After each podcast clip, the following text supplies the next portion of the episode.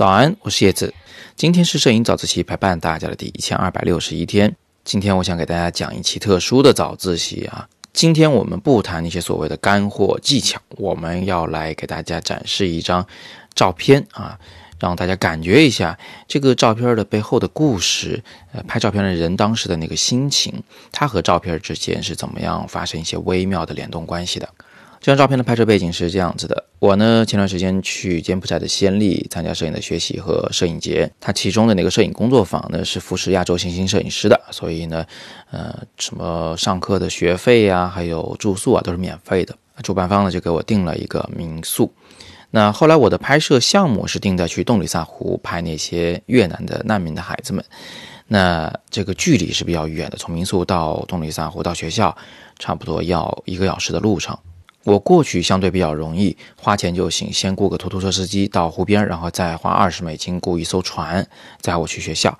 但是回来就非常的困难，呃，一来是找不到回程的船来接我，第二来是找不到这个出租车愿意来这么远的地方把我接回我的民宿去。所以呢，回不去的情况就时有发生啊。有一天呢，我实在回不去，最后坐的是一个船夫的摩托车。把我带回去的啊，船夫非常热情，因为我这个每天都去嘛，都认识了。他带我去见了他的家人，给他和他的家人拍了合影的照片。但是你知道啊，这个船夫他每天劳作都很辛苦，晒着大太阳，所以我坐在他的摩托车的后座上呢，其实是有味儿的哈，一路就闻着味儿就到了家。那第二天呢，我又面临同样的问题，又回不去。我的约好的出租车司机呢，忙啊，不能来接我，可能也是不愿意来。我在那个船屋那儿呢，等了很久很久，呃，也一直没有想到什么办法能够回去啊。正是一筹莫展的时候，突然就见到了这个姑娘骑的摩托车过来了。我觉得非常的奇怪，因为她是我的这个民宿的老板，怎么是她出现在了这个洞里萨湖的湖边呢？啊，她呢远远的跟我招手，呃，取下了头盔，然后就。指了一下后座，意思就是他带我回家。我就问他为什么呀？为什么是你来了呀？他说你的出租车司机告诉我说你回不去了，所以我过来接你。我当时真的是特别特别的感动，就真的是有那种雪中送炭的感觉啊！啊，坐在途中呢，我就心想这两天待遇差别也太大了。前一天是一路臭回了家，啊，这一天坐在后座上，这一路都是香香的啊！开车的风格呢也变得温柔了很多。那一开始的时候呢，我还拿着相机左右拍了一些路边的情况。后来我发现，原来最美的风景不在左右啊，在我们这辆车的后视镜里。从我的这个角度，从他的肩膀上方呢，刚好能够通过后视镜看到他的脸。他的神情呢，非常的专注，但显然已经是一个骑摩托车的老手了，并不紧张。于是我就利用这个反光镜给他拍了很多的照片，最后选了一张我认为最好的送给了他。之所以要连拍的原因呢，主要是因为他的表情是随时都在变的，而且我们在车上嘛，周围的这个场景、路面的情况都是随时在变的，所以连拍的话呢，就更能找到一个嗯相对完美的画面。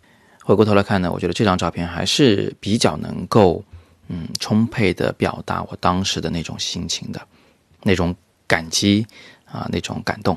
所以通过今天早自习啊，我们应该能学到两件事情。第一呢，就是你在去欣赏一张作品的时候，最好要了解一下它的拍摄背景。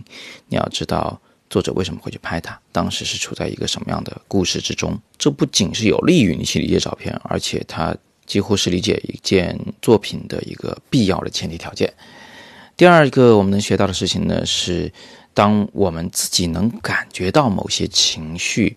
那么这些情绪呢，它或许可以潜移默化地影响我们所拍摄出来的这种照片的风格，或者你可以反过来做，你可以有意的去用照片去啊记录，去强调你当时所感知的情绪啊，这样的照片才是生动的照片，而不是干瘪的技术的堆砌品。